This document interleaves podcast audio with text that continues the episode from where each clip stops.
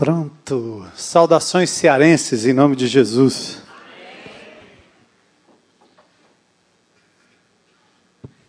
Se tiver algum problema com o vocabulário cearense, você invoca o dom de interpretação de línguas.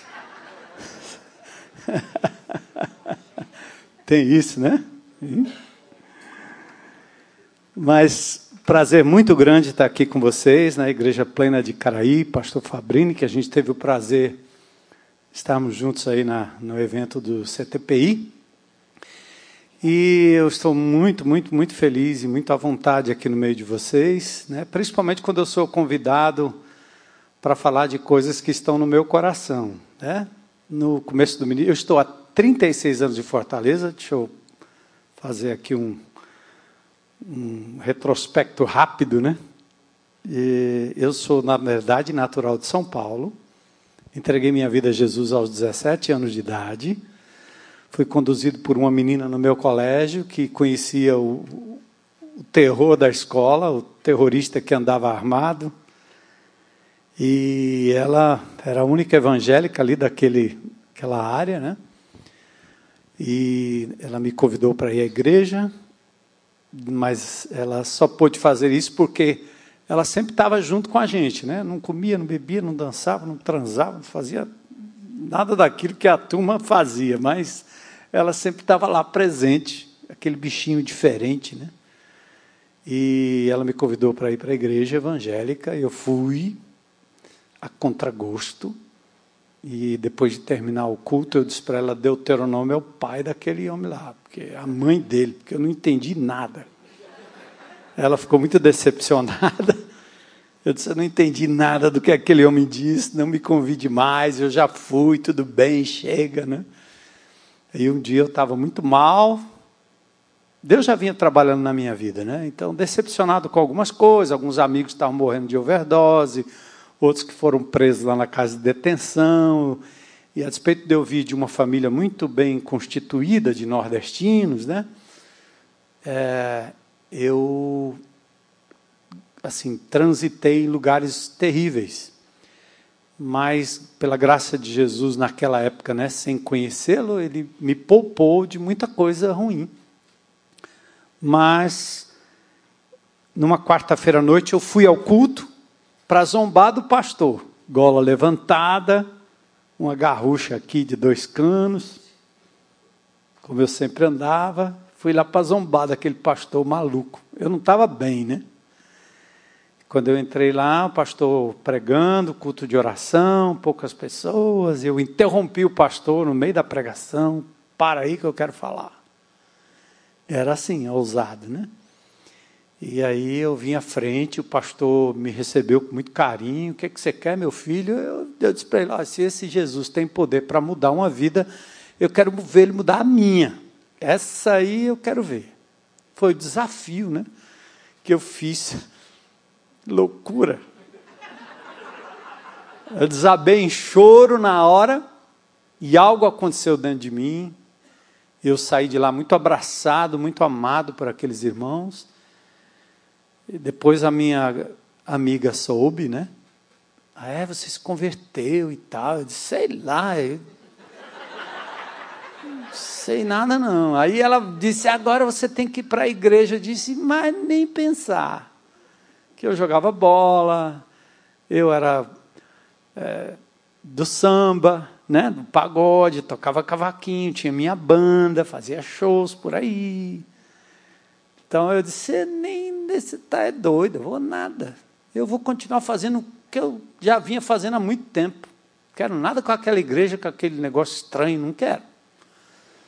E eu fui durante um ano, continuei minha vida, e ela insistindo que eu fosse à igreja, nós começamos um namorico.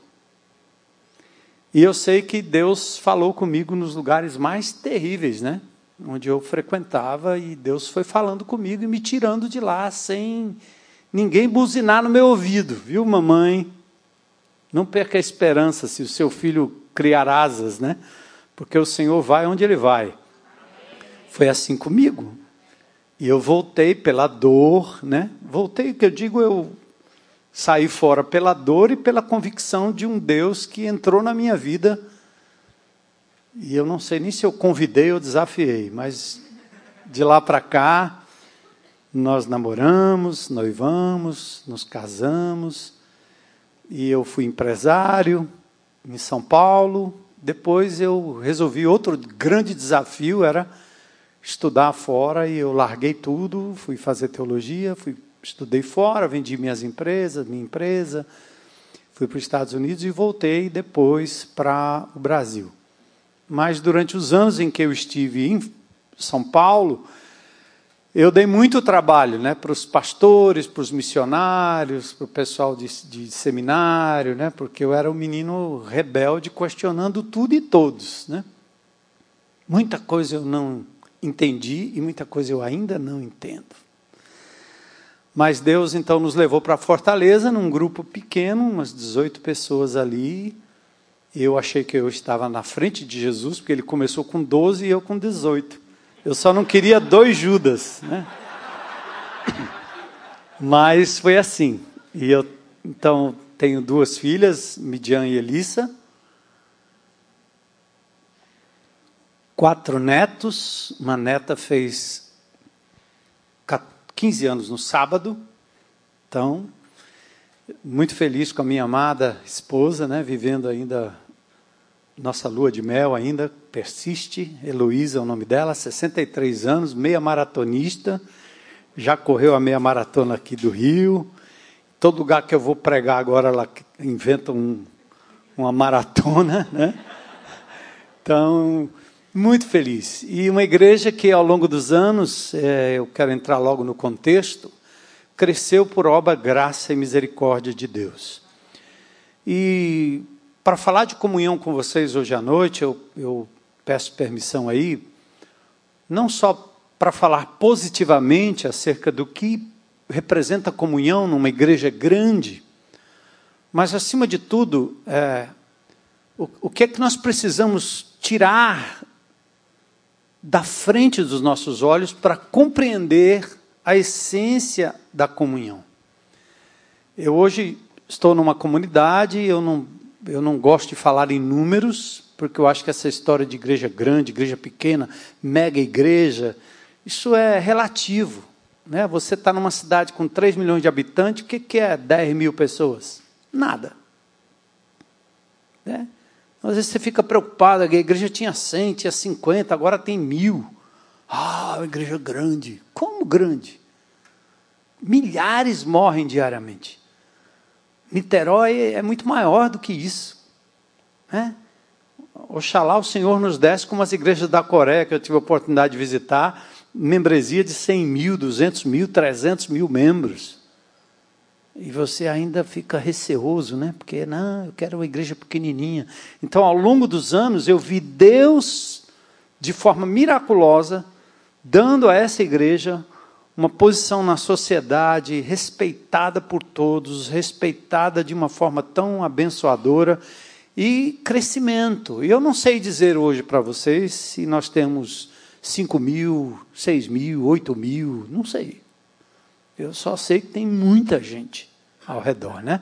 Eu vou mostrar rapidinho aí só algumas fotos, assim, e, e antes da... Opa! Já projetou, né? Bem rapidinho. Mas nós começamos com aquelas 18 pessoas num local que era chamado de templo. Um auditório tradicional. Eu sou de um movimento batista, tradicional, regular, do pé roxo, fundamentalista. Quando eu me converti, meus pastores diziam que eu não podia chegar perto de um crente da convenção e nem de um presbiteriano, eu seria queimado vivo na fogueira porque era contaminação na certa. Imagina, né? Uma igreja de uma doutrina sã, fidelidade às escrituras, é um legado que eu não, não nego e, e, e gosto demais, mas uma igreja é, lacrada e fechada em si mesma. Em nome da santidade, se isolou do resto do mundo e nunca experimentou o crescimento que Deus sempre quis dar. É alguém que se, num certo sentido, né, a minha ilustração, é que se conformou com o nanismo, né? se, se conformou com uma criança de 18 anos medindo meio metro. Qual pai acharia isso normal? Né? O normal é que a criança cresça. Então Deus fez o, a igreja de Jesus para multiplicar, para crescer. Né? Então, foi assim. Nós saímos daquela estrutura templária, e vocês vão entender um pouquinho na exposição que eu vou fazer aqui, e acabamos saindo para fora da cidade, na BR-116 Conel Viário, nós escolhemos ali um bairro dos mais pobres, os mais violentos da cidade, e por causa do meu passado, facilitou demais a minha empatia com o marginal, né, o bicho que não presta, que a turma diz que não presta. Então nós estamos ali no anel viário, ali a entrada de Fortaleza, construímos uma super tenda, está vendo ali as cadeiras? Cabe umas 4 mil, 5 mil pessoas lá, sei lá. E o Álvaro, cadê o Álvaro? O Álvaro é de lá, tá vendo? Ele disse que trabalhou no som, conhece a tenda, sabe tudo que eu disser aqui, ele pode se levantar e dizer é verdade, ou então não, está exagerando, pastor. É? Então, óbvio que nós né, estamos maiores até do que estávamos na época que ele veio para cá, mas é uma propriedade de 210 mil metros quadrados. Por quê? Porque o que eu. Imagine o valor dessa propriedade ao lado, ao lado aqui, onde tem o estacionamento. Eu peguei o valor dessa propriedade e talvez com metade nós compramos uma imensidão. E a ideia é, o povo não, o povo não vai, o povo rico daqui da aldeota não vai para aquele lugar no meio do mundo perigoso pois aquele lugar não só foi pacificado, a violência despencou todos os índices, a igreja constrói casas, a igreja cuida da saúde do povo, e essa propriedade tornou-se o quintal das três grandes uh, comunidades ao redor, que inclusive são lideradas lá, até pouco tempo era, porque agora Jesus está tomando conta. Três facções, né? GDE, PCC e Comando Vermelho, todas estão submissas ao poder do nome de Jesus. Estão lá. Eles estão entregando os filhos, estão entregando os meninos, e nós estamos vendo a glória de Deus tomando conta. Daqui a pouco não vai ter mais comércio ali, eles vão sair não por causa da polícia, mas porque a igreja chegou. Né? Além do, dos trabalhos que são desenvolvidos também nos presídios, já há mais de 15 anos, Álvaro conhece bem, pessoal do CR, do Celebrando a Restauração, né? Então é muito lindo falar sobre tudo que Deus faz, né? Então, a, a, própria preocupação da experiência de que, ah, nós vamos, nós vamos ter comunhão com uma igreja desse tamanho, né? é, principalmente eu, eu, quem nasce na IBC, ao longo desses 36 anos, quem nasce naquela dinâmica, não faz esse tipo de pergunta. Mas quem vem de uma igreja pequena, tradicional, é, o cara foi diácono, é baluarte da igreja, a coluna, o presbítero, né? Aí ele começa a ver muita gente, ele se assusta, né? Fica assustado, é muita gente, gente diferente, né? Tomando o nosso lugar, é, tirando o nosso assento, que eu sento ali todo domingo, e agora alguém sentou no meu lugar, né? Umas preocupações assim, que eu não nasci no Evangelho, então eu eu vou logo para cima, né? que você comprou o que aqui, meu irmão? Você é dono do que aqui, né? Por isso que uma tenda até ajuda, né? Porque tenda é tenda. O cara não cabe aqui, cabe ali fora, ele continua no visual. Sem problema. Então, a minha oração hoje à noite, né? Eu vou fazer um retalho aqui, porque ele falou para eu contar a experiência, então eu não preciso fazer uma exegese do texto, nenhum teólogo vai me cobrar aí, mas eu sei fazer se for preciso. Então eu, eu, eu, eu quero caminhar com vocês aqui, é, e minha oração é essa, né, que o Espírito de Deus é, abra o seu coração, a sua mente, que você possa absorver hoje à noite, absorva, né, pelo menos alguma coisa que Deus vai falar ao seu coração, para você dizer assim, o que é que Deus falou comigo, não com quem não está aqui, mas com você. E a outra coisa é o que é que você vai fazer a respeito, né? Então, minha oração é que Deus fale com você. Pela palavra que vai ser aqui citada e as experiências, você faz o discernimento necessário aqui. E isso eu peço em nome de Jesus. Amém? Amém. Acabei de orar. De olho aberto, falando como eu falo com Deus toda hora, certo? Amém.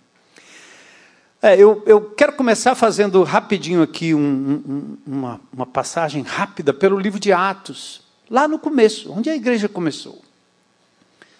Todo o sacrifício de Jesus, a, da encarnação ao batismo, à transfiguração, tudo que Jesus passou, é, na verdade, ele marcou a história com grandes eventos né, da sua encarnação, seu batismo, sua transfiguração, momentos gloriosos da vida de Jesus.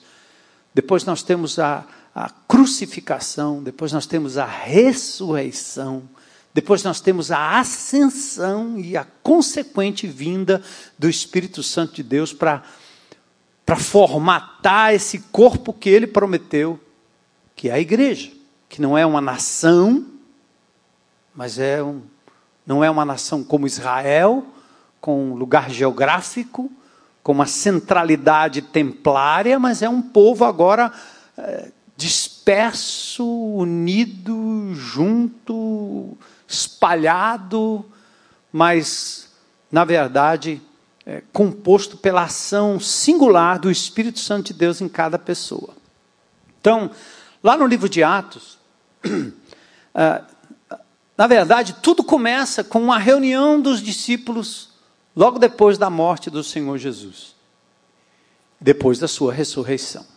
120 pessoas estão no cenáculo, lá no capítulo 1 do livro de Atos, dos versículos 12 a 15. Depois, no 120 pessoas, olha como é que começa. Será que tem comunhão com 120? Jesus andava cercado pelas multidões, mas ele sabia ter intimidade com 12 e dos doze ele tinha intimidade com três, e dos três, um era o mais chegado. Então, essa é a lógica. Não, não se preocupe com a questão numérica. Há outras questões que devem balizar a nossa comunhão e deve dar o valor semântico necessário do contexto da igreja à palavra comunhão, ou seja, ela deve ter o valor que a Bíblia dá, não que eu quero dar. Eu gosto de dizer na IBC lá, nós não somos um clube de amigos. Igreja não é lugar para você fazer amiguinho, para comer churrasco, ir à praia. Não é isso. Nós estamos aqui numa missão. É muito mais do que isso. Se eu fizer dessa forma, eu vou ficar com os mesmos amigos o resto da vida. E aí, quando eu tenho que me relacionar com alguém diferente, eu acho que eu não tenho comunhão. Então você perdeu o trem da história fosse assim, Jesus teria ficado com a trindade lá na eternidade e jamais teria vindo aqui se sujar e se misturar com a gente aqui, com pó e gente. Né? Então, a igreja começa com, com essas 120 pessoas reunidas, perplexas, por conta desse Messias que, segundo eles, viria para invadir o Palácio do Planalto, tomar o Congresso e alijar todos os ministros do STF. Aí Jesus diz: Não, eu não vim aqui para isso. Meu assunto é outro. É, eu estou mais para Gandhi do que dois cabos entrando lá para acabar com o STF. Eu estou mais para distribuir um outro tipo de armamento, que não é o bélico, não é o lógico, não é o retórico, é amor, é vida na vida, é gente. Né? Mas eles estavam lá. Diz o texto, então, que depois disso, Pedro, com aquele fenômeno da vinda do Espírito Santo, no meio de um, de um pátio, no meio daquelas pessoas que estavam. É, é difícil saber se eles estavam ainda no cenáculo ou já estavam fora do cenáculo, porque logo depois desse evento da vinda do Espírito Santo, com aquele fenômeno visível, fenômeno que não privilegiou ninguém, que era completamente diferente de tudo aquilo que aconteceu no Velho Testamento, Pedro então se levanta no meio da multidão e ele começa a, a, explicar o que estava acontecendo. É cumprimento da profecia de Joel capítulo 2, que o Espírito seria derramado sobre toda a carne. Nivela, é abundante. Filhos e filhas, servos e servos. Aliás, ele começa pelas crianças, pelos, pelos, pelos pequenos. Aqueles aos quais a gente relega a uma escolinha ou uma espécie de creche bíblica. Porque a gente não acredita que o Espírito Santo pode usar crianças. Vocês precisam ver os batismos lá na IBC. Nós batizamos 50, 100, 150 pessoas e tem filhos batizando pais. Porque lá não é o clero que batiza. Meu nome é Armando Bispo, mas é, foi meu pai que deu esse nome. Eu sou Armando. E eu tenho a mesma porção do Espírito Santo que qualquer um aqui tem. O servo e a serva, a criança, o menino, o jovem, adolescente, abriu o coração para Jesus, não importa a idade, ele tem a mesma unção, o mesmo poder, a mesma graça. A desgraça é a visão eclesiástica que nos mantém preso ao Velho Testamento e ao nosso à nossa herança romana, onde a gente não consegue perceber o que Deus começou a fazer lá em Atos capítulo 2. E aí Pedro então fala à multidão. Depois o verso 41 do capítulo 2 diz que os que acreditavam nas palavras de Pedro foram batizados. Naquele dia houve um acréscimo de cerca de 3 mil pessoas. Pronto, vai reclamar com o Espírito Santo. Por que, que ele enfiou esse bando de gente aí? Não estava tão bom. 12. 120. Agora, 3 mil, vai fazer o quê? Qual é o argumento para a gente discutir que é melhor ter comunhão com a igreja pequenininha, fragmentada em vários pedacinhos, quando a Bíblia aqui, no início, fala em 3 mil. Então, eu, eu sempre fui muito aberto com Deus nessa história, certo? Desde que eu me converti.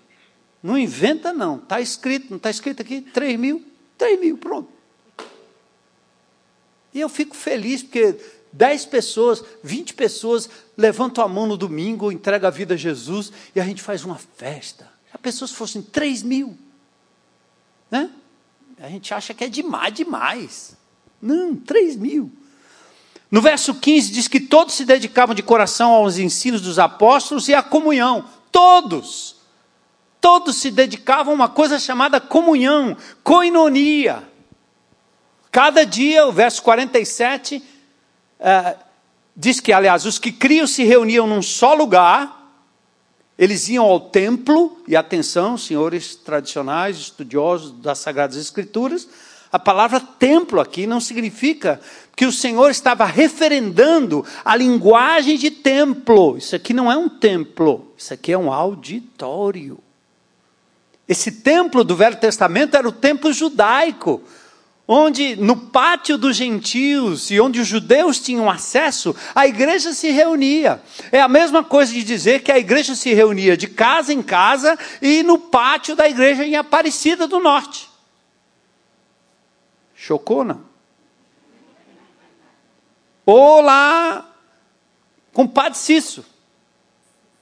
Mesma coisa. Porque atentem aos estudiosos das Escrituras. Quando Jesus já havia sido morto, como Cordeiro de Deus que tira o pecado do mundo, os judeus tinham que ter interrompido o sacrifício de animais. Porque a partir de então seria uma blasfêmia contra o Cristo, que era o Cordeiro de Deus que tira o pecado do mundo, o maior e mais completo sacrifício. Era para ter cessado tudo, mas eles continuaram sacrificando. E os apóstolos, como bom ex-católicos, né? ainda dizem Ave Maria. Já se pegou falando assim? Você se converteu do catolicismo? Diz, ah, vai acontecer isso. Diz, Ave Maria, não. O cara é crente já há 200 anos, ele fala Ave Maria. Então os apóstolos iam ao templo porque o templo era o lugar de costume da oração deles. Eles não estavam entendendo o que estava acontecendo ainda. Mas nós temos revelação suficiente para saber que templo é uma linguagem do Velho Testamento, não do Novo Testamento. Mas eles se reuniam no pátio do templo, onde a evangelização acontecia. Quiçá nós pudéssemos estar em Aparecida todo final de semana, pregando para os romeiros, a fim de que eles se convertessem a Jesus. E depois os enviássemos a se reunirem de casa em casa. A comunhão do macro e a comunhão do micro. Muitos que tinham ouvido a mensagem, capítulo 4, verso 4, creram, totalizando cerca de 5 mil homens. Quando a Bíblia diz 5 mil homens, quer dizer, tem mais, como diz o cearense, a reca de filhos e as mulheres. Então pense, ah, 5 mil convertidos. O número de discípulos, no capítulo 6, crescia de modo que já começou a dar problema, tem que levantar o, o diaconato. E no verso 7 diz que o número de discípulos se multiplicava em Jerusalém. Então, onde é que nós perdemos a noção do que é comunhão e intimidade? Nós perdemos quando as estruturas começaram a assumir o lugar dos relacionamentos. Comunhão pressupõe proximidade, partilha, identidade. A comunhão é o encontro cuja antítese é o evento. Ouça aí. Nós nos tornamos especialistas em eventos e fomos perdendo a noção da profundidade do encontro. Quando o evento toma o lugar do encontro, perdemos a noção da comunhão, da intimidade, do relacionamento, qualquer que seja o tamanho depende daquilo que você foca. E eu estou bem à vontade aqui, porque eu só vou falar para vocês hoje, amanhã eu saio correndo e o pastor Fabrini resolve aí o que o bispo desmontar, certo? Ele monta de volta. Mas olha que interessante, vamos à essência. Templo se tornou o lugar do evento. Você, como bom batista, bom presbiteriano, você sobe aquela escadaria e diz: estamos entrando, adentrando o templo. E uns chamam de santuário, outros chamam isso de altar. E nós vamos trazendo toda a linguagem veterotestamentária para o Novo Testamento, onde a comunhão ou o encontro com Deus é propiciado por um lugar e por um evento que a gente promove. E aí a gente fica preocupado. Cartazes anunciam a inauguração de mais um templo. Já ouviram essa?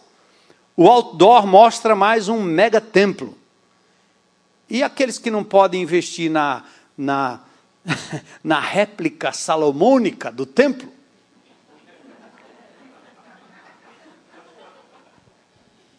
Do santuário, qualquer que seja o tamanho, aí você constrói do tamanho que dá, né? pequenininho, chama de templo. Eu me lembro um missionário, eu estava recém-chegado em Fortaleza, um missionário ligou para mim do interior dizendo, pastor Armando, ah, que está na igreja aí, sua igreja está crescendo, vem ajudar a gente aqui no interior. Disse, o que é que está acontecendo? Rapaz, nós construímos aqui a igreja, fizemos a igreja, e o povo não vem para a igreja. E o que é que você fez aí, meu irmão? Não, eu, eu tinha um fundo americano e construí aqui um templo e construímos a igreja bonita, direitinho, mas o povo não, o povo não vem para a igreja. Eu disse, meu irmão, quebra essa igreja, destrói isso aí, rapaz. Você está chamando de igreja um negócio errado. Isso é um prédio. Você fez um prédio, o povo não vai entrar aí, não. As pessoas estão na feira, as pessoas estão no mercado, as pessoas estão nas casas, as pessoas não estão aí. Abra a sua casa, chama esse povo para tomar um café com você, faz um churrasco. Vai abraçar as pessoas onde elas estão e com pouco tempo você vai ter uma igreja para enfiar dentro desse auditório aí. Se você não destruir. Gente, eu passei, dos 36 anos, eu passei cinco anos desmontando isso na vida daquela igreja, porque senão nós não teríamos saído de onde estávamos dado a mentalidade que nos leva a esse conceito que nos aprisiona. E você vai entender mais. Eu fico à vontade, viu, pastor? Porque esse pessoal que vem à segunda noite é só o pessoal que pensa. né? Então, afinal, é no grande ajuntamento, é nesse auditório, é, que nós temos a fórmula do evento programado, que pressupõe gerar um ambiente da intimidade do encontro. Porque se você está falando de comunhão, quer dizer, você está falando de intimidade entre os irmãos, certo?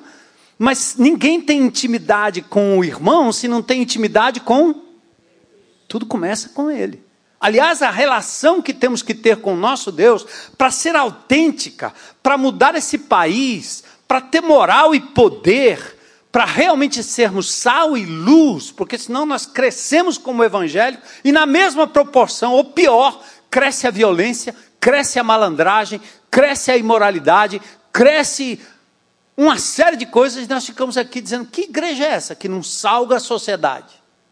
É porque nós somos especialistas em, criar, em criarmos eventos, juntarmos pessoas e organizarmos em eventos. E o povo vai perdendo um pouco dessa comunhão e dessa intimidade, não só com Deus, mas acima de tudo, na relação uns com os outros também. Então, o evento pressupõe gerar um ambiente para o encontro, com horários, rotinas, apelos pré-determinados. Além do fato de que no evento temos o controle da multidão. E ali Conduzimos por meio de mediadores o encontro. São pastores, líderes, dirigentes de louvor, ministros de louvor, pregador, professor, palestrante, etc. Ou seja, nós batistas ou presbiterianos ou qualquer denominação, nós somos especialistas em eventos. Ninguém arruma cadeira melhor do que os crentes. Ninguém faz. Qualquer crente poderia montar uma produtora de eventos, porque ele sabe como fazer: o som, a luz, a imagem. E nós temos a mesma síndrome de Babel. Babel foi a tentativa humana de construir um prédio para tocar Deus e fazer a presença de Deus possível de ser atingida por meios humanos. Eu tenho dois pastores agora em Cuba. Eu fui convidado para ir lá, mas disse: Eu não vou, não. Já estou dobrando o cabo da Boa Esperança, vamos botar os mais novos aí para ir. Qual eu vou fazer em Cuba? Já sei o que está acontecendo lá. Aí mandei eles dois para ir lá. Vai, vai, vai ver o que é lá. Igreja que não pode se reunir em prédio, mas continua viva, ativa, punjante. Como?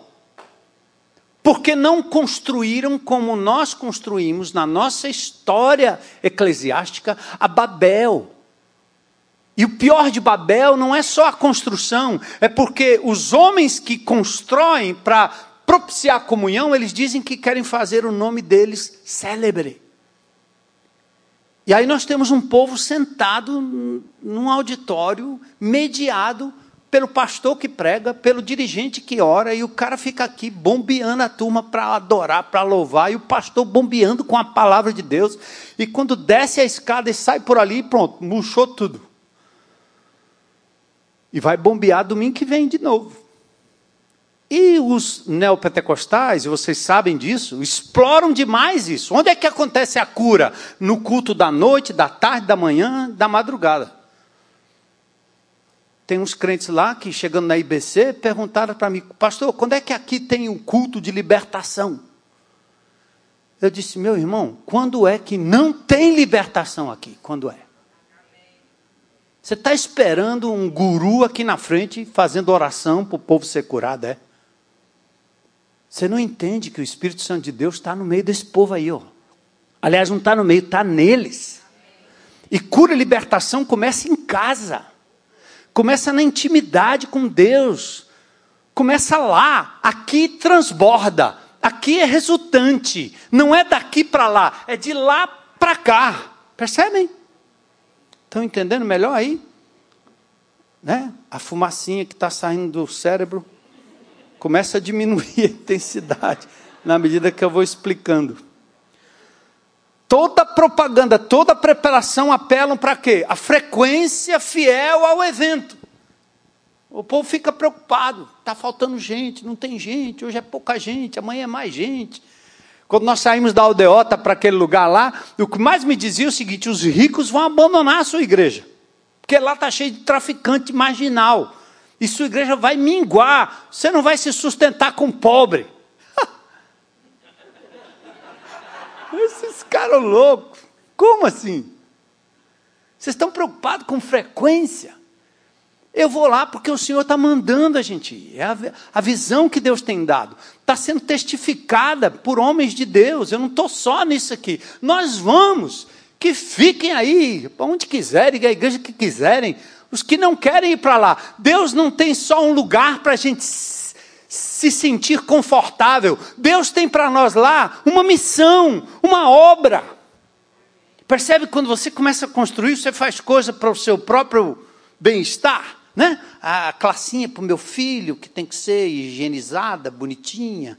Aí você começa a gastar, porque tem o bombeiro, tem a, o alvará não sei da onde, uma preocupação, e uma preocupação com a gente, né? Qual o tipo de banco que a gente vai sentar, e o piso e tal. Você começa a ter uma preocupação com o conforto, o seu conforto.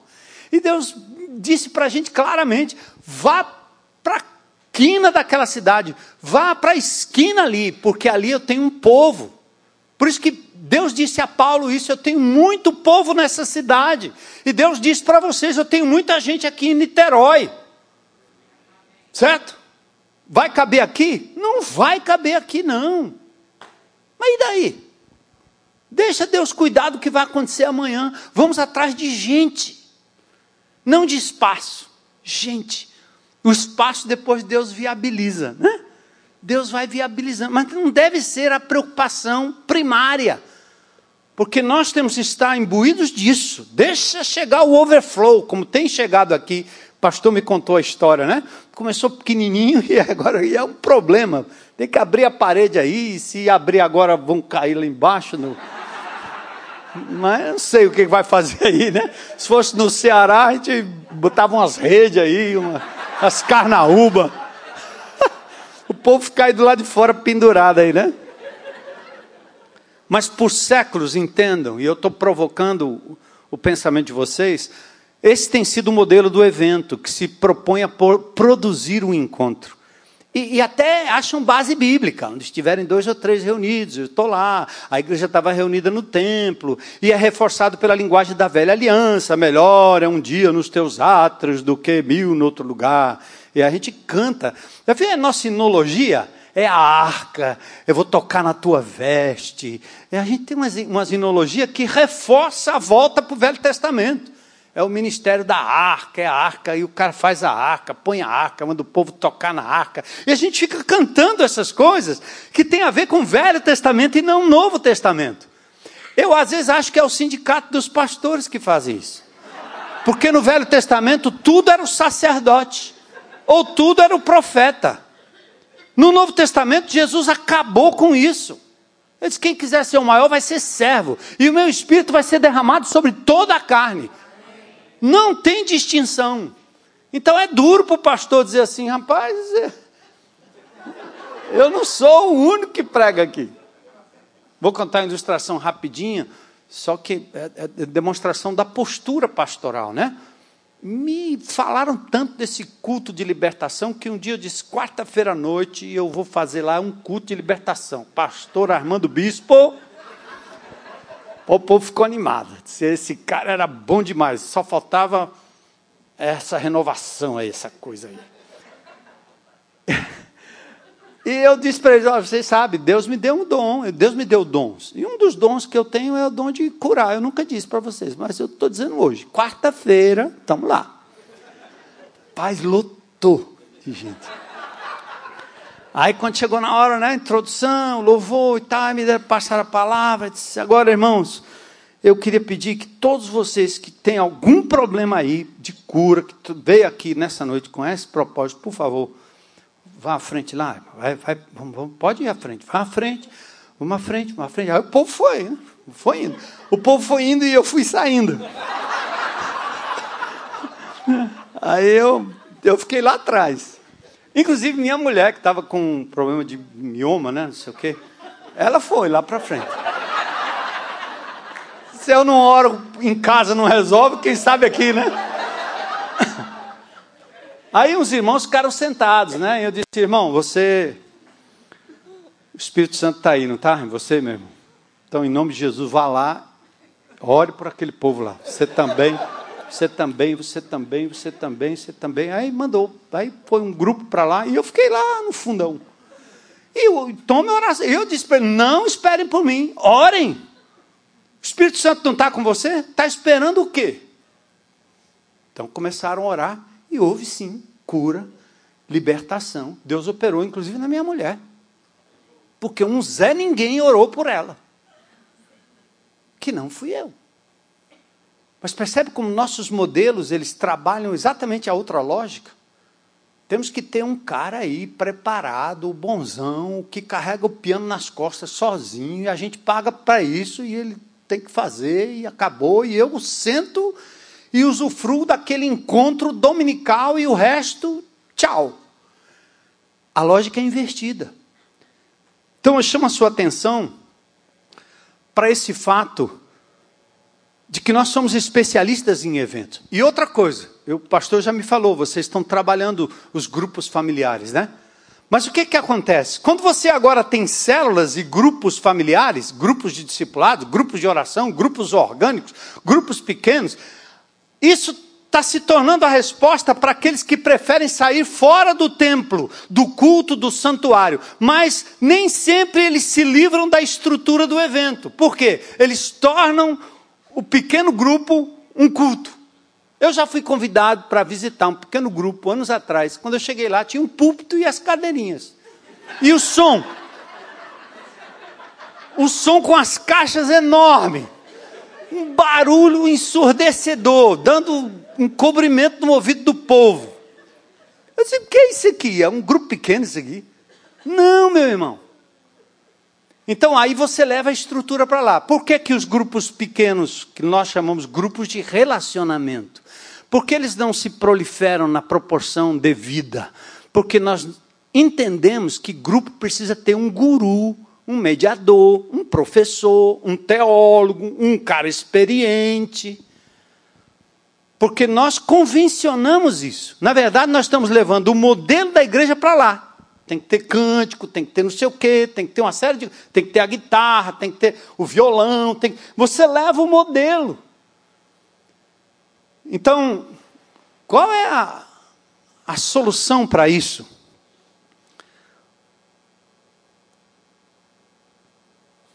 E eu digo de novo, nós seguimos a lógica romana, seguimos a lógica muçulmana.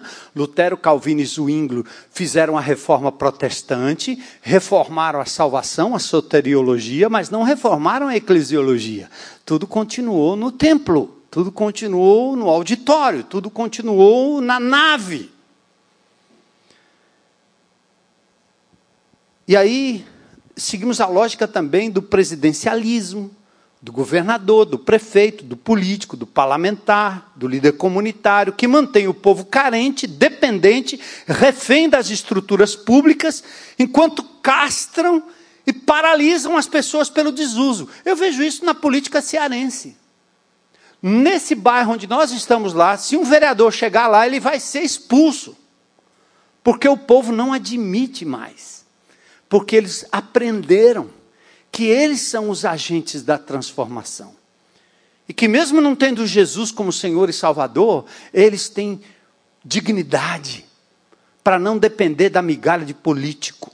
Que a política seja feita durante o ano todo, durante o biênio todo, durante o quadriênio todo.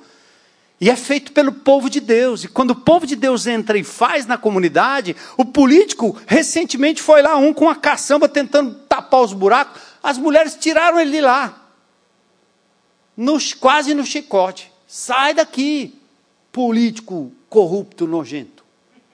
Elas foram bravas com aquele homem lá. Por quê? O cara apareceu lá no final. Que é isso que querem. Mantém o povo na ignorância, mantém o povo sentado, mantém o povo alienado, porque eles são como urubus que se alimentam da carniça.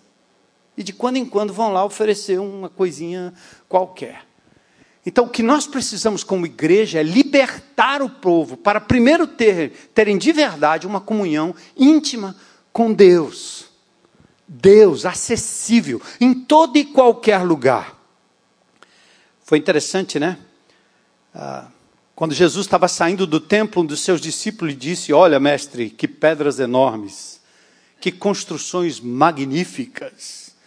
Você está vendo todas essas grandes construções? Disse Jesus. O cara pensou assim: ah, ele vai construir mais umas quatro ou cinco iguais a essa. Ele diz: aqui não vai ficar pedra sobre pedra. Certo? Porque Jesus não está ligado ao lugar, mas às pessoas. E a relação com Deus é uma relação de intimidade. Eu vou é, já tendo falado sobre essa questão do evento versus o encontro, eu volto ao Éden, né? Como era o Éden? Se o ideal de Deus é sempre voltar ao Éden, seja para a relação de casamento, seja para a relação de culto a Deus, ora, por que não falar da intimidade que o homem tinha com Deus? Todo o tempo. Ele ouvia a voz do Senhor. E sempre Deus se manifestou aos grandes homens da Bíblia no encontro. Abraão.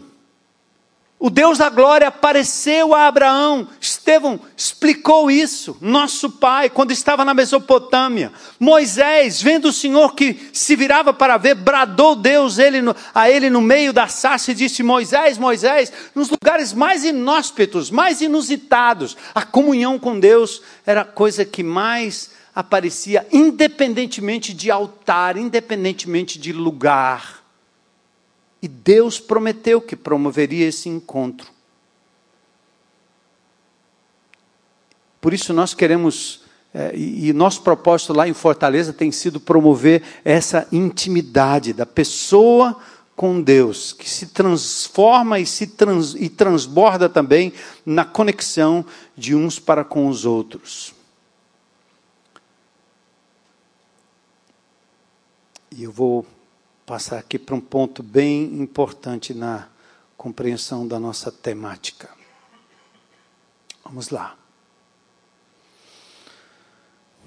Então vamos falar primeiro da comunhão, né, com Deus, que, que, que é importante.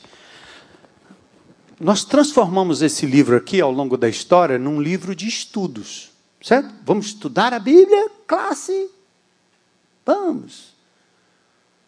Então, o, o, o compositor da, da, música gospel mais contemporânea eh, canta assim: Ninguém explica Deus, certo? Ninguém explica Deus. É isso? Conhece essa música? Claro, né? E eu quero propor assim: ninguém estuda Deus.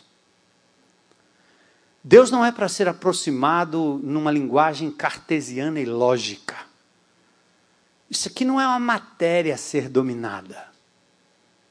Para entender a linguagem moderna, isso aqui, e nós ensinamos isso ao povo, do mais simples ao mais intelectual, isso aqui é um zap-zap divino. E quando você abre um zap-zap, um WhatsApp de uma pessoa amada, você não faz exegese. Você lê, chora, ri, se emociona, dá arrepio arrepios, você fica feliz. Deus está em busca de pessoas que se relacionam com Ele, não de pessoas que o estudam. Porque nenhum filho estuda o pai com bisturi, abrindo o coração para fazer uma anamnese, não sei da onde, ou uma diagramação do cérebro, para saber o que é está no frontal, no occipital, no lado direito, no lado esquerdo. Ninguém faz isso. Vai matar o velho. Pai é para ser amado. Tem filhos? Tem. É? Qual a idade? 11 anos. Eu pensei um pequenininho de 11 anos chegando com um bisturi dizendo: Papai, eu gostaria de fazer um estudo do seu coração. Morreu. Não anestesiou nem nada. Vocês estão estudando a Bíblia, tornando isso aqui um livro, fazendo com que pessoas se achem sábias, porque sabem mais do que os outros. Quando, na verdade, uma palavra dessa absorvida como palavra de Deus, como se absorve um, um, um WhatsApp na intimidade, faz com que a pessoa que sabe dois, três versículos, tenha uma profunda comunhão com Deus, uma sabedoria íntima, porque na presença dele, lá em casa, foi lá onde Deus foi me tirar, foi me buscar, foi me convencer, nos meus primeiros anos de conversão.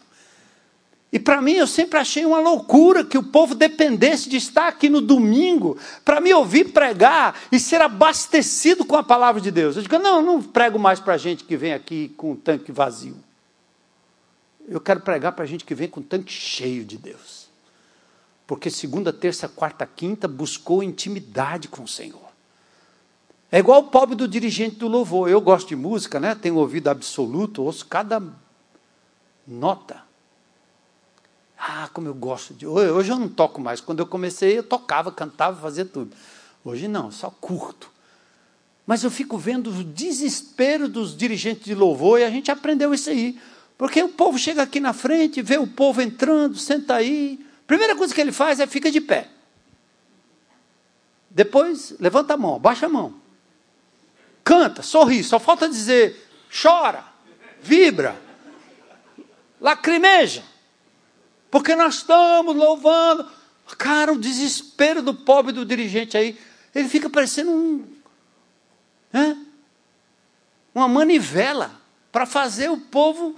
Gente, no Velho Testamento, quando o povo tinha um encontro com Deus fora do arraial, quando o povo estava lá na Babilônia, eles de longe, por isso o chamado Cânticos dos Degraus dos Salmos, o povo já vinha na presença de Deus, na intimidade.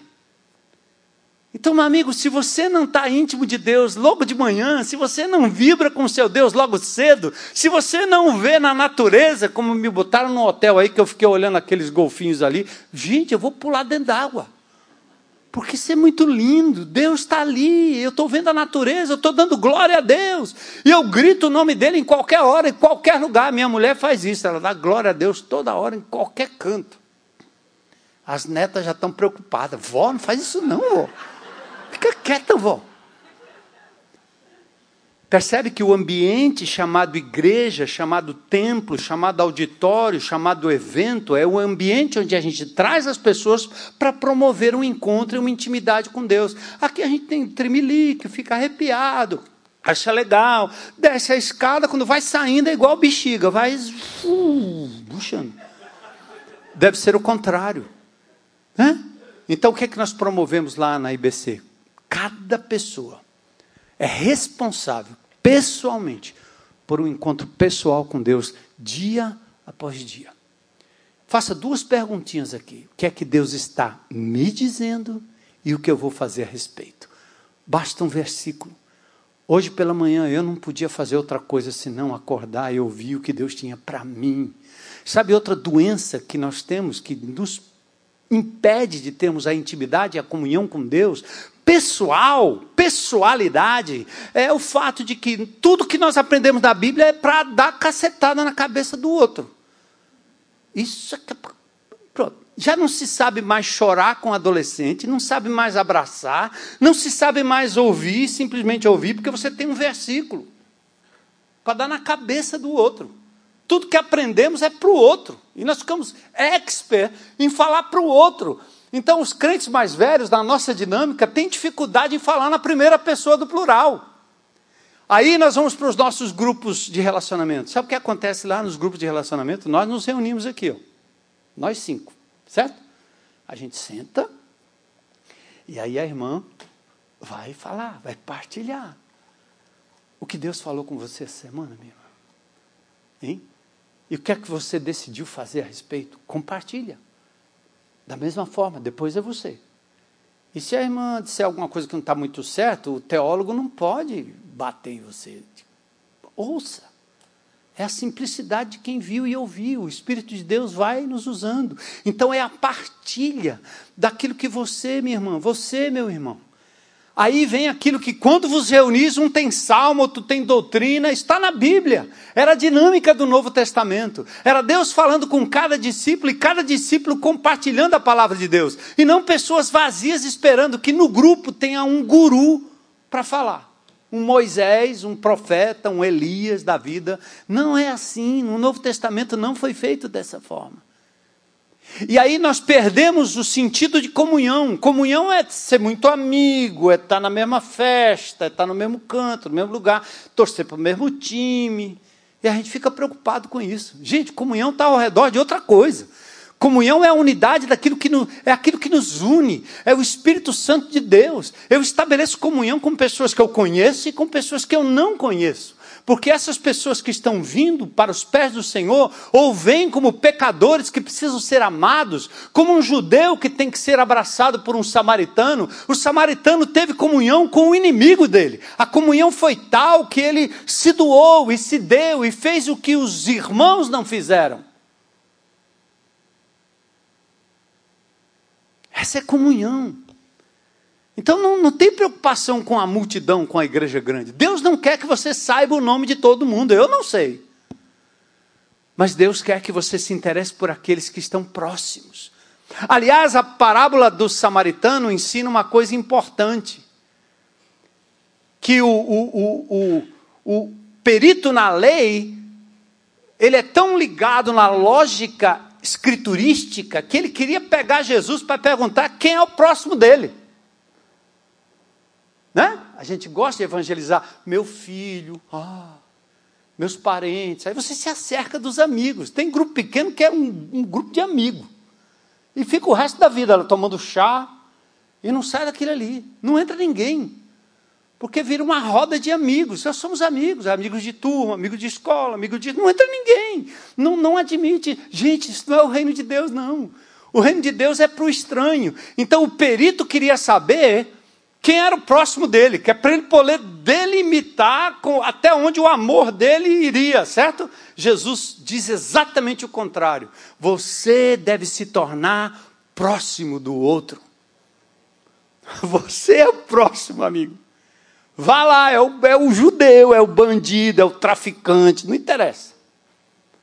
E assim nós fazemos, todo o tempo. Meu irmão, não estou aqui. Nem na família a gente deveria fazer isso.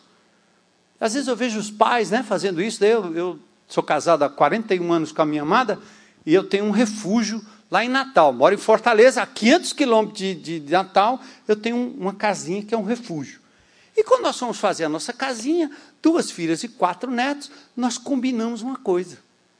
Essa casa aqui é do Romeu e da Julieta. Nós não vamos fazer aqui cômodo para filho, para neto, de jeito nenhum. Eu vou lá me frustrar com isso. As meninas têm a família deles, os netos têm a agenda deles. A hora que eles quiserem vir aqui, nós vamos ficar super felizes. A hora que eles não vierem aqui, nós continuaremos felizes. Por quê? Enfim, sós. Como no começo. Mas quando a gente vive em função dos outros, a gente cria essa codependência que a gente mistura e chama isso de comunhão. Isso é comunhão, isso é codependência. Você vive em função do marido, o marido vive em função da mulher, o pai vive em função do filho, o filho vive em função do pai. Agora o cara vive em função do, do dog, do cachorro, do pet, e aí vai. Cara, minha vida não. Eu, quando casei com a minha mulher, eu disse assim: desculpa aí, porque eu, eu não, eu não casei para você para ser feliz, não. Eu já sou feliz. Eu não tenho Jesus, sou feliz. Você é feliz? Sou feliz também. Então, agora vai dar certo porque nós não temos expectativa. o dia que você furar comigo, psh, e daí? Eu continuo sendo amado por Deus. Eu não dependo do seu amor para ser feliz. Então a comunhão, ela é relativa. O problema não é a quantidade, o tamanho da igreja, percebe? Eu, eu não estou conseguindo, né? Eu precisaria de dez anos para tentar mostrar para vocês um pouco daquilo que a gente vive lá em Fortaleza. Mas o que eu quero dizer é que não tenham essa preocupação, porque a nossa missão é outra. A nossa missão é nos tornarmos próximos de quem carece do amor de Deus. Quanto mais gente, melhor. Perceba quem Deus tem colocado na sua vida. Abra mão. Eu vou contar uma história para vocês muito interessante. Esse domingo, aconteceu esse domingo. Né? Eu sou piloto de rally, tenho um neto de oito anos, eu sou do automobilismo desde, desde 2003, já ganhei título nacional e blá, blá, blá, blá. Pronto. Um dom que Deus deu e deu certo. Rally de Sertões. Vocês pensarem aí, eu já fiz. E meu neto de oito anos tem a mesma constituição física que eu, só que o pai dele é artista. E ele não quer que o menino se envolva com essas coisas que o vô faz, porque é muito radical. Então, eu sigo a minha vida, certo? Eu vou lá me projetar no menino? Se fosse eu, já estaria dado um capacete para ele, um 4x4, não é não? Eu fui metido a jogador de futebol, joguei como amador na Lusa, na Portuguesa de Esporte, certo? E eu acho que o meu neto era um super jogador. Quando ele pequenininho, ele já dominava a bola e eu dizia: opa, nós vamos é, levar esse cara no Barcelona. O pai dele não é do ramo. E pegou o menino para ser goleiro. E eu acho uma perda de tempo. Goleiro, cara. Tem algum goleiro aqui? Desculpa aí, mas. Na minha época, o goleiro era o cara que não dava na linha, vai pro gol, não é não? O menino é da linha, o pai bota no gol, tá certo. Olha que lindo que Deus faz, né? Então, esse final de semana, eh, tinha combinado de ficar com, com, com o netinho, né? Cada dois, três meses eles vão lá para casa, a gente faz uma coisa junto e não deu certo. Aí, domingo de manhã, eu estava lá na, na IBC, eu não ia pregar. E quando eu termino o culto assim, eu sou abraçado por três meninos da comunidade. Um deles chama Dudu, ex-lourinho 15 anos, craque do tráfico, foi tirado das mãos do traficante pelo amor de Jesus. E esses meninos me abraçam, me abraçam, eles ficam abraçados assim, mas é muito tempo. É? E eu fico imaginando assim, Deus, que coisa. É? Eu tinha programado em comer uma coisa com meu neto. Não deu certo. O senhor me manda três. Né? E não contei conversa, liguei para minha esposa e disse, amor, estou saindo com os meninos aqui. Eu disse, é, eu sei que você vai com ele. Vou. Mas o prazer, né? Meu Deus, é que, é, que é melhor do que isso. Ser abraçado de forma inusitada, de forma. Meu Deus, é, é muito mais. Ele não quer doce, não. Ele não quer brinquedo, não. Ele quer só o abraço. Entendeu? É o reino de Deus, é isso. Se meu pai e minha mãe me abandonarem, o Senhor me acolherá. Como é que ele acolhe? Dando outros papais e mamães, dando outros irmãos, outros amigos, outras pessoas. Então a comunhão ela tem que ser vista nesse prisma. Não pense que comunhão é você se juntar com pessoas que você sabe o nome, que vão fazer as mesmas coisas. Não, ninguém Vai tomar seu chá com suas amigas de escola, com suas amigas de, de, de, Pode fazer isso aí, não tem problema não. Mas o reino de Deus é outra coisa. É um Deus que sai da sua glória, da sua intimidade, vem à terra, pisa a terra, sofre e, e, e, é, é, e, vai com, anda com 12 indivíduos que mal acreditam que ele é, ou quem ele é, mas ele tem comunhão íntima com eles, ou seja, ele, ele recebe do Pai a incumbência de amar, e aí a comunhão se estabelece. É o traficante que entra na propriedade e vem me dar um abraço diz: Pastor, por favor, cuida do meu filho. Eu não quero que ele morra na idade que eu sei que eu vou morrer. Eu disse: Cara, eu quero cuidar do teu filho, eu quero cuidar de você. Aí eu choro com ele: É meu irmão. Cara, é o irmão que eu não tive. Sabe? É a mãe que eu não tive, é a irmã que eu não tive, é o filho que eu não tive, é o pai. Entendeu? É o meu pai que foi embora, agora eu tenho outros que me amam, são senhoras, mulheres que são como minhas mães. A minha idade, 65 anos de idade, essas pessoas me amam, me abraçam, porque um dia algo, Deus me usou para fazer algo na vida delas. Isso é comunhão.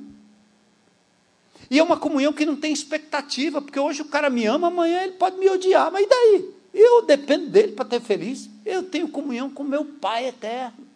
E isso é o que basta. Então, eu, é, meu desafio para vocês é esse, né? É, é, claro que muita gente bagunça, né? Claro. Os pastores pedem, como é que você mantém o controle disso? Eu disse, eu não tenho controle. Aliás, eu nunca tive, eu achava que tinha. Jesus disse que tinha controle de 12, tinha nada. Como é que ele tinha controle? Se um traiu, o outro negou. O outro queria debandar embora, os caras queriam ir embora. E mesmo depois do Espírito Santo ter vindo, o Senhor né, fez tudo o que fez, ressuscitou. Deus teve que mandar perseguição, porque senão Pedro ia ficar em Jerusalém, não ia sair de lá nunca. Porque ele estava querendo saber como é que era a comunhão numa igreja grande. como é? Fica procurando essa comunhãozinha de ficar só entre os judeus, que ele manda perseguição. Aí tu tem que sair correndo para se doar às pessoas, sejam elas quem forem. Então, é, essa igreja linda, né, que tem crescido ao longo dos anos nessa perspectiva, né, é, que vocês continuem assim e se abram para aqueles que Deus vai enviar. Né? Muitos estão vindo de outras comunidades, porque encontram aqui um pastor abençoado, pastores, líderes, um louvor lindo, né? uma estrutura bonita, aconchegante. Né? Mas vocês que vieram de outras comunidades para cá, lembra-se, vocês não podem parar aí. O amor de Deus não é seletivo. O amor de Deus não é seletivo. Ele não procura é, o próximo. Ele procura aquele ah, de quem ele vai se tornar próximo. Ele vai se aproximar, ele vai lhe amar. Gente, o Novo Testamento é cheio de exemplos. Lembra do banquete? Deus chamou os amigos e os amigos tinham uma desculpa, não dá, hoje à noite não dá, domingo não dá, vou para eu vou para o meu sítio, vou sei para onde. Não, hoje não, hoje não. É ele que diz o quê? Manda chamar aí os coxos aleijados, bota todo mundo para dentro. Empurra, porque eles não vão querer nem entrar aqui. É muito luxuoso para eles. Empurra. É, e Deus está dizendo, enche, meu, meu, tem muito lugar na minha casa. Né? Então, que Deus é, abençoe vocês. E lembre-se disso, né? Primeiro é a comunhão com, com o Senhor. E ela é íntima, ela começa em casa. E ela começa na palavra, sem é, obrigação de você completar a leitura bíblica anual. Se você conseguir fazer, amém. Mas é lembrar que isso aqui é um livro pessoal. É Deus falando com você de forma íntima e pessoal. Que Deus está me dizendo o que eu vou fazer a respeito. É essa comunhão que me abre para ter uma comunhão autêntica, sincera, com qualquer pessoa que o Senhor colocar na minha vida, seja ele quem for. Se for meu amigo, muito bom. Mas se for meu inimigo, melhor ainda. Porque o Senhor é poderoso para converter o coração do inimigo. Você tem que estar aberto né? Para ter comunhão com as pessoas. E aí, meu irmão, essa igreja aqui, esse lugar aqui não vai caber, não. Tem que abrir mais para lá, depois mais para lá, tem que fazer dez cultos, tem que dar um jeito aí. Né? Eu tenho gente na IBC que vive ao redor da cidade, em outras cidades, os caras têm grupos lá de relacionamento e muitos não vão nem na tenda. Bora longe, não tem jeito, não dá para vir, não tem problema, fica lá onde você está aí, meu irmão. Tenha comunhão com o Senhor, estamos juntos, estamos juntos, estamos juntos. E o dia que der, ah, eu consegui chegar. Amém, irmão, amém, amém. Que bom te ver, que bom estarmos juntos. É bom, né? Estar junto, igual no estádio, né? Todo mundo. Uh. Aliás, a pessoa do, você é do louvor, né? Pessoal do louvor aí. Tem uns crentes na, na IBC antigamente que os caras, rapaz, o louvor maravilhoso, o pessoal bombeando lá, e eles não saíam do lugar. Quietinho. Eu não sei nem se eles mexiam o dedão do pé, mas. Aí eu fui para o Maracanã, um Fla-Flu. Aí eu vi os irmãos lá, do Flamengo e do Fluminense. E eu sentado no meio, rapaz, não deu dois minutos, os caras estavam. Oh, oh, yeah, uau! Ah! Eu peguei os cabos, eu disse, rapaz, como é isso aí? Quer dizer que o Gabigol faz você pular. Mas Jesus não, é? Não é que eu sou tímido. Lá o cara não é só destemido, ele fala umas palavras. Ele fala em línguas. Eu vou fechar com o texto, pastor, e, e acabou. 1 João 1,7, lindo isso. Se, porém, andarmos na luz, como Ele está na luz, temos comunhão uns com os outros. E o sangue de Jesus Cristo, seu Filho, nos purifica de todo pecado. É lindo isso aqui. Temos uma interessante conexão entre luz, comunhão e purificação do pecado. Ou seja, se estamos em comunhão com Ele, estágio 1, viveremos em comunhão uns com os outros, estágio 2, e vamos estar abertos para o processo de purificação dos nossos procedimentos e motivações errôneas, que poderiam nos levar à derrota e aos escândalos que minam o testemunho da nossa fé e destroem a nossa alegria e prazer de viver com Cristo e em Cristo. Aqui damos um salto da aprendizagem pessoal, do um para a aprendizagem relacional do alguns. E aí nós aprendemos uns com os outros. uma comunidade terapêutica. É muito lindo isso. Confessar os pecados uns aos outros para sermos curados. Considerar uns aos outros para nos incentivarmos ao amor e às boas obras. Os planos fracassam por falta de conselho, mas são bem-sucedidos quando há muitos conselheiros. E aí os desdobramentos que seu pastor certamente já tem falado sobre isso, os mandamentos recíprocos, né? Sujeitem-se uns aos outros. É, lá na IBC nós não temos, nós, nós temos alguns que até fazem aconselhamento, mas há muitos anos que eu não faço aconselhamento pastoral.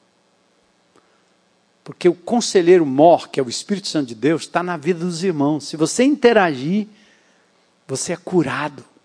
A confissão uns aos outros não é para o bispo, não é para o padre, é uns aos outros. Então, essa, essa vida da igreja ela tem que sair daqui, ela tem que se manifestar aí fora, na reunião e fora da reunião, porque aí haverá sim cura, ministração, crescimento espiritual, poder de Deus sendo liberado, santificação. E aí vocês podem se reunir aqui todos os domingos e quando houver oportunidade de culto para celebrar o que Deus está fazendo na vida de cada um na vida de cada grupo, na vida da igreja de Jesus. Amém? Deus abençoe vocês, pastor.